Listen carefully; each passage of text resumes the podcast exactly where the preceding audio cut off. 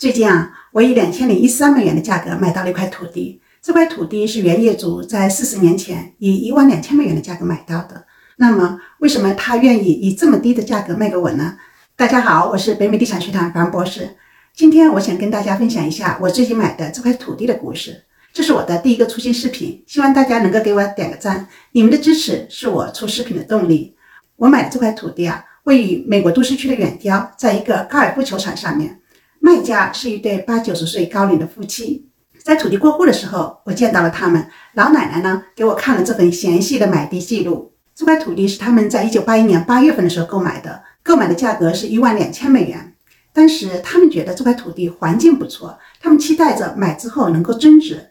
当时他们两个孩子还小，他们想啊，等这孩子长大了，赠送给他们，在上面建个房子，一家人就可以住得近一点。可惜啊，孩子长大之后都到外州去工作了。他们呢，也因为工作搬到了阿肯色州。现在他们已经白发苍苍，需要为百年之后的日子做打算了。他们找了遗产规划的律师，律师告诉他们：你们一定要尽快的把这块土地卖掉。如果不卖掉的话，对你们的孩子继承你们的遗产是非常不利的。因为路易斯安那州的法律和法规和阿肯色州是非常不一样的。万一你们去世了，你们的孩子为了继承你们的遗产，还得跑到路易斯安那州去。而且这个过程非常复杂，可能要经历好多年。但是如果你们把土地给卖掉了，那你们去世了之后，孩子们差不多只需要一个月就可以顺利的继承你们的遗产了。老两口一听，我天哪！他们只想尽快的把这个包袱甩掉。正好就在那个时候，我们联系到了他们，我们打算以两千零一十三美元的价格买他们的土地。当然，他们听了是非常非常爽快的，然后就签了这个合同。四十年前，我们可以看到，他们是以一万两千美元、百分之十二的贷款购买到了这块土地。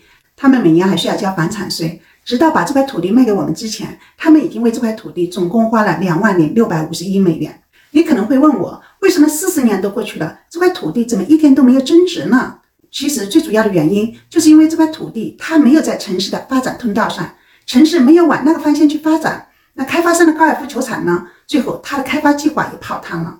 当初规划的特别漂亮的高尔夫球场，现在除了进到这个小区里面看到了几个房子之外，其他的都是郁郁葱葱的没有开发的土地。所以啊，如果你想要投资土地，一定一定要做好尽职调查。